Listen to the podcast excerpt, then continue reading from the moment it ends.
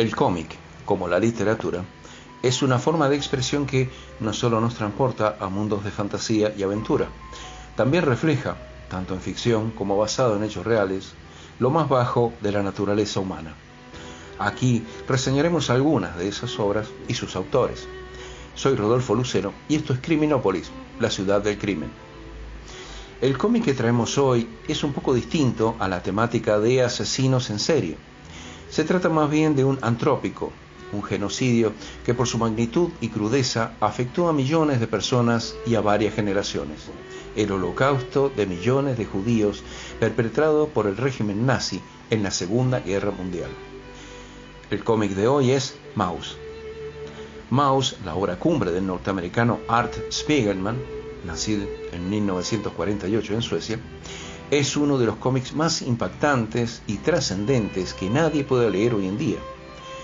De entre todos, Maus destaca con los propia por diversos factores, aunque de entre todos ellos hay que quedarse con el más importante y fundamental, que se trata del testimonio vital de Vladek Spiegelman, padre de Art, a lo largo de sus terribles vivencias durante la Segunda Guerra Mundial y especialmente su sufrimiento como judío en manos de la Alemania nazi.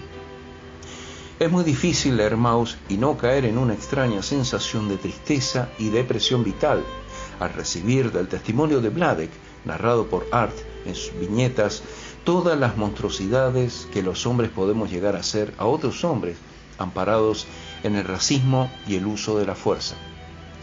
Abstraerse a esa pena, a ese nudo en la garganta que esta obra deja, es casi imposible.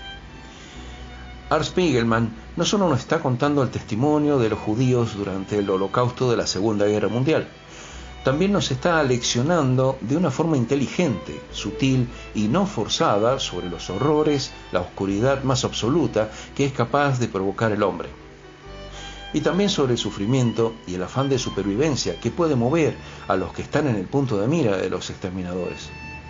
Maus no es una historia más sobre judíos y el holocausto. Maus es también una elegía para con todos los que fueron exterminados por los nazis en esos años y para con todos los que, en situaciones similares, han sido llevados a la muerte a lo largo de nuestra historia. Art Spiegelman quiere dejarnos el legado de su padre, de las abrumadoras penurias que vivió buscando su propia supervivencia y que esa memoria no se pierda. Que aprendamos de lo terrible que podemos llegar a ser como especie cuando la locura social del racismo nos lleva a plantearnos el genocidio indiscriminado y sistemático. Art Spiegelman hace en Maus un homenaje a sus padres Vladek y Anja, pero también al resto de seres judíos y prisioneros de los nazis en general, que dieron con la muerte a lo largo de esos oscuros y monstruosos años. Porque como artista y hombre culto espera y desea que Maus constituya un pedacito más de ese gran legado que es nuestra historia como especie. Ya que si recordamos nuestros momentos más oscuros, quizá podamos aprender de ellos y levantarnos para nunca más repetir otro holocausto, sea con quien sea. En Maus Art Spiegelman no quiere hacer un panfleto fácil acerca de las vivencias de su familia y su propio padre. Más bien al contrario, su interés es sencillamente retratar aquellos acontecimientos de la forma más objetiva y sencilla posible, sin caer en maniqueísmos ya muy trillados. Es por ello que la narración de Maus alterna momentos del propio dibujante con su padre, entrevistándole, hablándole sobre sus vidas, sus intimidades, con los hechos acaecidos antes, durante y nada más terminar la Segunda Guerra Mundial. El propio Art vuelca reflexiones propias sobre la obra que está realizando y el sentido de la misma, ya que si para nosotros, lectores, es duro hasta ponernos al borde de las lágrimas la lectura de Maus, es impensable lo difícil y abrumador que debió ser para Art Spiegelman ser hijo de un superviviente de Auschwitz, recibir su testimonio de primera mano y tratar de llevar toda esa información a un cómic. Antes de tratar sobre el estilo y la historia de este cómic, vayamos un momento al pasado y hablemos de los hechos que encuadran su narración. Maus fundamentalmente se sitúa en la Polonia de antes de la Segunda Guerra Mundial, hasta llevarnos a la Europa que acaba de terminar de sufrir el conflicto. El protagonista de este viaje temporal será el padre de Art, Vladek Spiegelman, que como judío va a sufrir en sus carnes los momentos más duros del racismo nazi. Como Vladek vive en Polonia al estallar la guerra y es soldado del ejército polaco, su origen judío le va a convertir en objeto directo de las torturas de los nazis, dispuestos a exterminar a todo judío vivo en la Europa ocupada por el Tercer Reich. Aunque Vladek se escabulle constantemente de la muerte o desnutrición terminal aplicada a los prisioneros judíos, gracias a su inteligencia, maña para saber hacer de todo y cierta dosis de buena suerte, finalmente el destino no le libra de llegar al campo de concentración de Auschwitz, Polonia, auténtico punto negro del exterminio judío durante el año 1944 y lugar central de toda la narración de Maus. Como bien nos dice Art Spiegelman por boca de su padre en el cómic, nadie nos hacemos a la idea de lo que supuso vivir y padecer los sufrimientos de un campo de exterminio como Auschwitz, un lugar cuya entrada estaba jalonada con el irónicamente cruel texto Arbeit manch Freit, que en alemán significa el trabajo libera, con el que los nazis engañaban y se mofaban de sus cautivos judíos, haciéndoles creer que, si se esforzaban trabajando, serían capaces de ganarse la libertad. Auschwitz fue el centro de actividades del doctor Joseph Mengele, funesto artífice de la muerte de muchísimos judíos por sus tristemente célebres y macabros experimentos. También el campo tenía uno de los más temidos y usados hornos crematorios, por los cuales se cree que llegaron a pasar entre los campos de Auschwitz I y II, que estaban en Bickernau, más de un millón de personas, de las cuales la inmensa mayoría fueron judíos, sometidos allí a eso que el Estado nazi denominó con macabro estilo la solución final.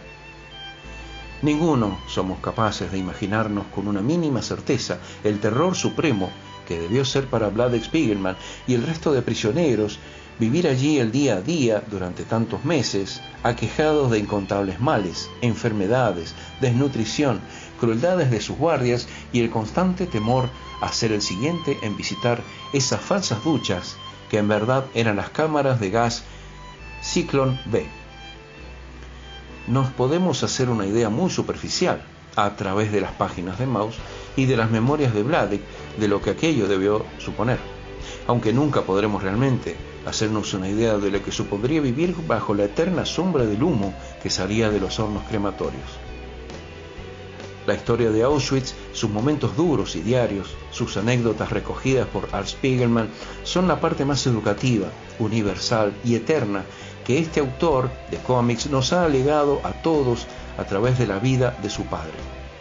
En el fondo, Vladek Spiegelman es casi un superhombre, ya que fue capaz de sobreponerse a la oscuridad del exterminio nazi, sobrevivir a ella de forma brillante y luego tener un hijo al que relatarle todas sus memorias de esa época para que una vez llegada su muerte por insuficiencia coronaria en 1982, todos aquellos momentos no se perdieran como lágrimas en la lluvia. Maus fue concebida a lo largo de los años 70 y 80 y se publicó en dos partes. Mi padre sangre historia, obra publicada en 1986 en Estados Unidos, lleva los acontecimientos vividos por Vladek hasta su llegada al campo de concentración de Auschwitz, Polonia, en 1944. El éxito de esta primera parte fue arrollador. Posteriormente, la segunda parte de Maus vio la luz en 1991 y lleva por título Y aquí comenzaron mis problemas, centrando fundamentalmente su argumento en los monstruosos meses vividos por su padre Vladek en el campo de Auschwitz hasta el final de la guerra de 1945. Maus levantó tanto revuelo dentro y fuera del cómic internacional que tiene el honor de haber recibido un premio Pulitzer en 1992, algo inusitado dentro del mundo editorial del cómic, tanto en Estados Unidos como en el resto del mundo. Esto se debe, como ya hemos comentado más arriba, a que Maus no es un cómic, se trata de una obra universal de testimonio vital que fue concebida y presentada en viñetas, pero que ahora mismo ya ha trascendido ese formato hasta convertirse simplemente en Maus, algo que todo el mundo debería conocer y leer por lo menos una vez en su vida. Su lectura no deja indiferente a nadie y te lleva a reflexionar sobre la oscuridad que a veces puede llevarnos a cometer la mayor expresión del mal en nuestro mundo, el genocidio sistematizado.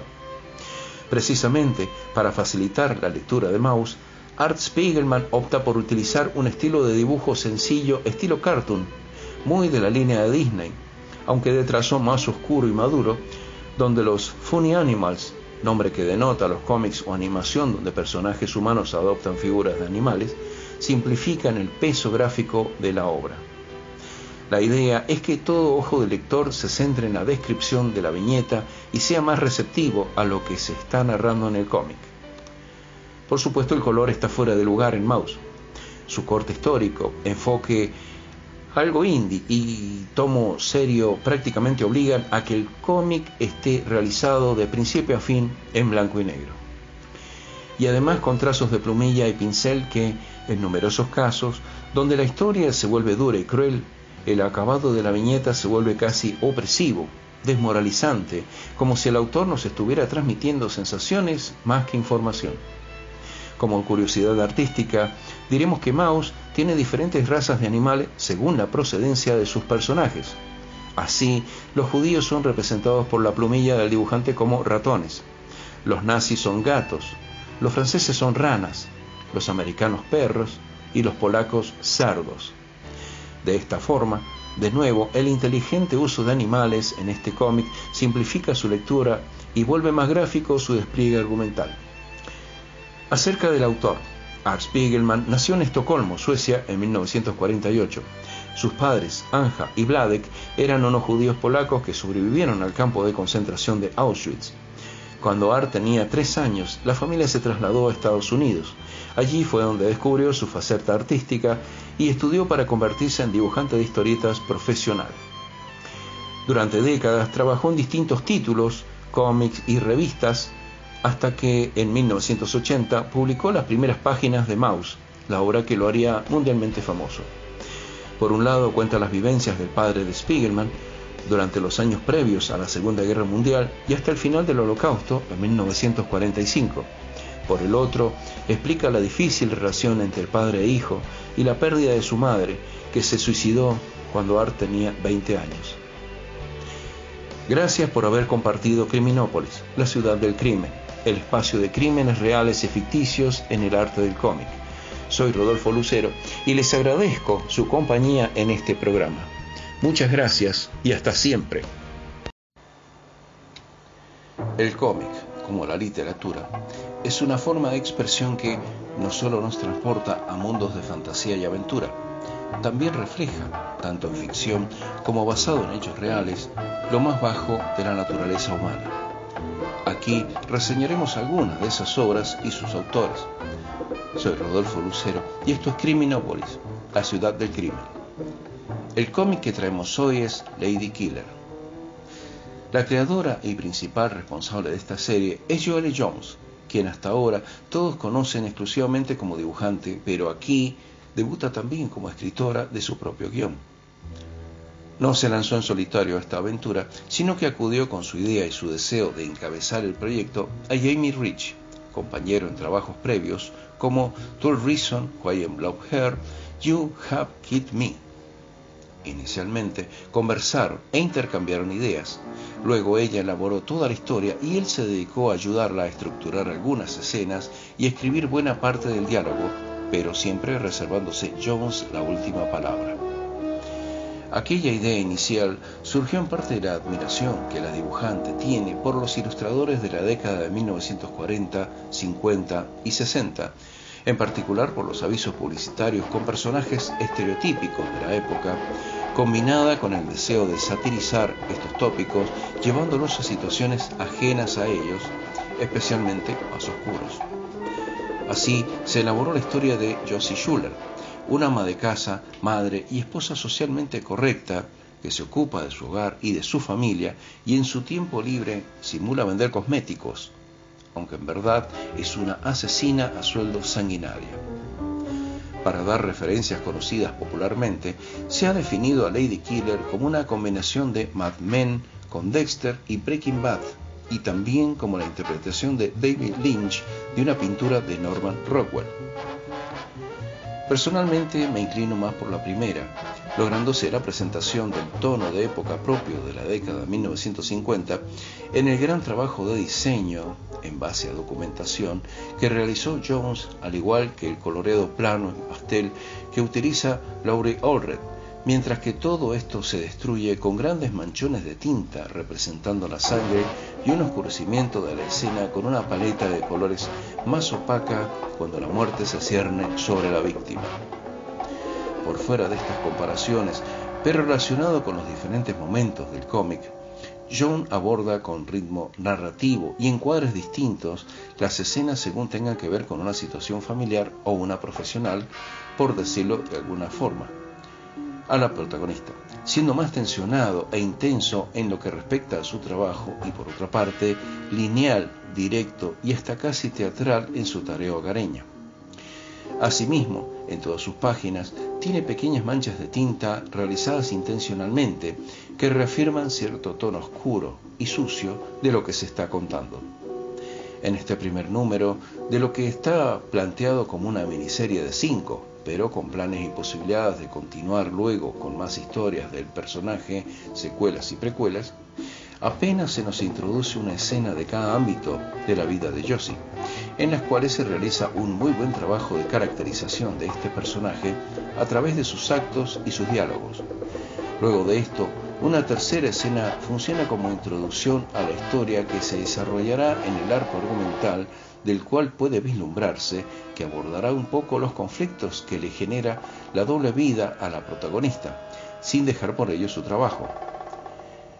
Esto seguramente derivará en sucesivos momentos problemáticos a tratar durante los cuatro números que siguen, tanto en sus relaciones profesionales como con la familia, presentándose como un problema en particular la madre de su esposo, esperándose más personajes por aparecer en lo que respecta a su trabajo y el caso con el que debe lidiar ahora.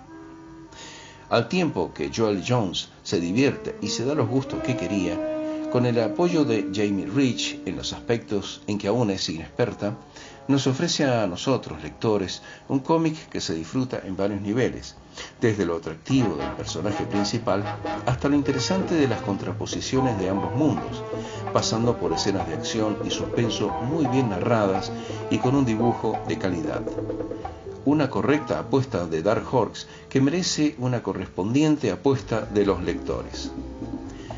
Gracias por haber compartido Criminópolis, la ciudad del crimen, el espacio de crímenes reales y ficticios en el arte del cómic. Soy Rodolfo Lucero y los espero la semana que viene. Hasta la próxima.